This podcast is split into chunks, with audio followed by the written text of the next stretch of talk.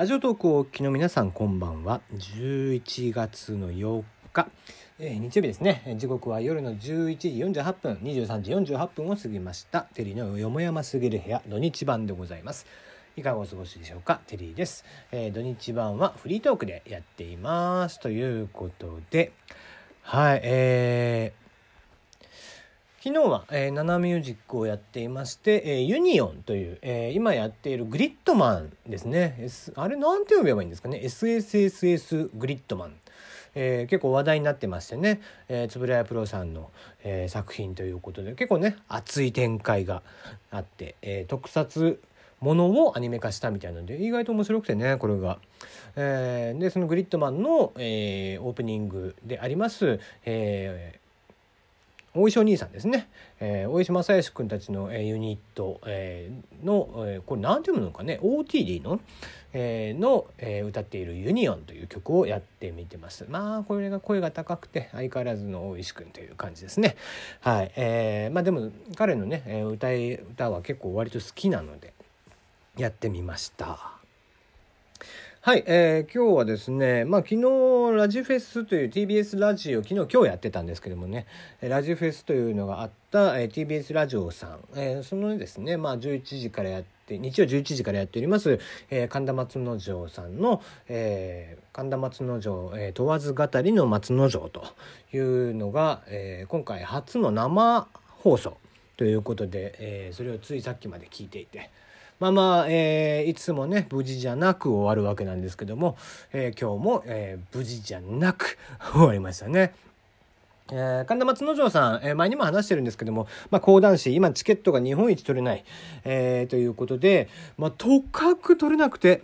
え、どれぐらい取れないかというとですね、え、例えば渋谷落語というのがあって、えー、渋落という、まあ、通称で呼ばれているんですけども、これは、まあ、2枚目、ね、2枚目で2、2つ目とかをね、えー、こう中心とした、まあ、落語って前座二つ目真打ちっていう、まあ、関東はね、えー、上方落語は真打ちとか、えーと、そういう制度はないので上方落語ではなく、えー、関東の、えー、落語の方では江戸落語の方ではその前座二つ目真打ちというのがあってで、えー講談師である神田松之丞さんも、えー、落語芸術協会に所属しています。で、えー、その中で前座二つ目、えー、真打ちという感じになるんですけども、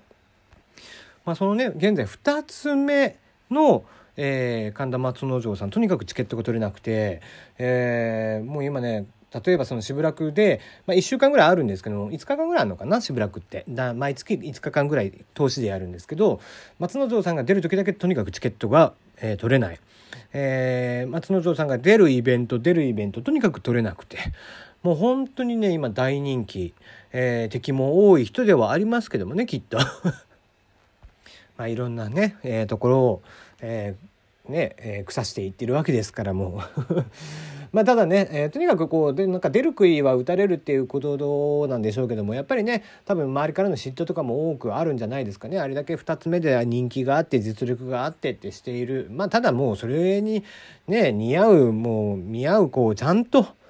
こうちゃんとした実力とにかく人を引きつける、えー、聞く人をねぐっと、えー、自分の世界観に持っていく、えー、人の、えー、講談なんですからね実力はもうとにかく、えー、問題なしと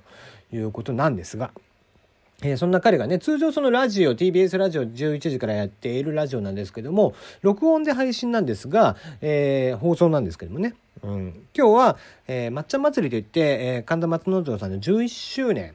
の、え記念のイベントが、え、昼夜とあってその後生放送をやっているということで、えー、まあもう声も出来上がってましたよねやっぱりね。朝普段録音録音してると、えー、収録をしているということだったので、えー、ところが今日はねもう完全にイベント後ということで完全に声も出来上がっていて、えー、まあだから調子も良かったよね喋っててね。生放送、えー、大丈夫なのか大丈夫なのかと言われながらも、えー、無事、えー、無事じゃなく終わった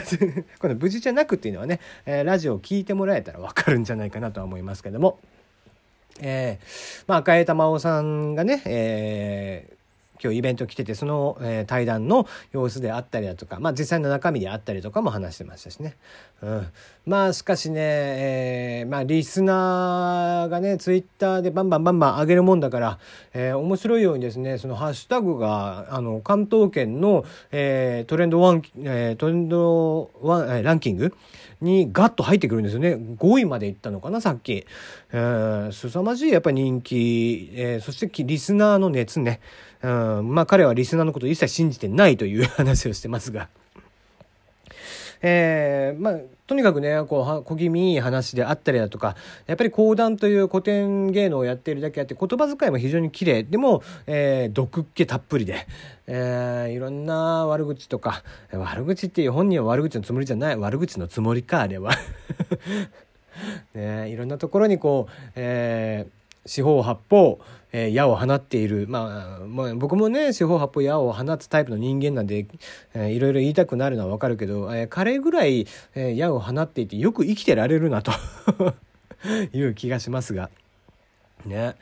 まあ、それだけのやっぱり実力もあるっていうことなんでしょう。うん。えー、まあ、よかったらね、えー、なんですかね。まあ、よっぽどやっぱりラジオ好きの人にはぜひ、えー、聞いていただきたい、えー、作ね、番組かなとは思ってますね。えー、今日はもうここまでです。はい、もう12分やりません。